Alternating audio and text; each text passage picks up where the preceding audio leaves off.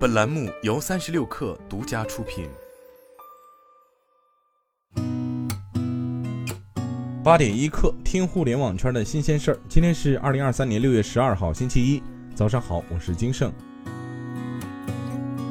首届上海国际碳中和博览会在国家会展中心开幕。当天，由上海市经信委临港集团指导的“低碳临港，绿色未来”主题专场活动——临港集团绿色低碳展区举办。据猫眼专业版数据，二零二三年暑期档总票房破十亿，《变形金刚：超能勇士崛起》、《蜘蛛侠：纵横宇宙》、《速度与激情十》分列暑期档票房前三。在昨天举行的上海科技影都发布会上，上海电影宣布实施两大重点项目。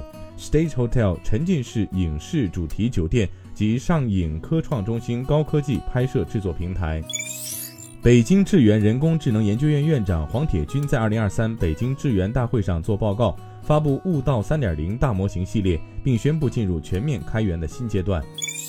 马斯克发文表示，Twitter 将很快开始向经过认证的内容创作者支付在他们推文评论中投放广告所产生的收益。第一批支付金额约为五百万美元。创作者必须经过认证，只有向认证用户投放的广告才算数。马斯克重申，特斯拉的市值有朝一日可能超过苹果和沙特阿美之和。马斯克说，在这之间还有很多工作要做，但这是可能的。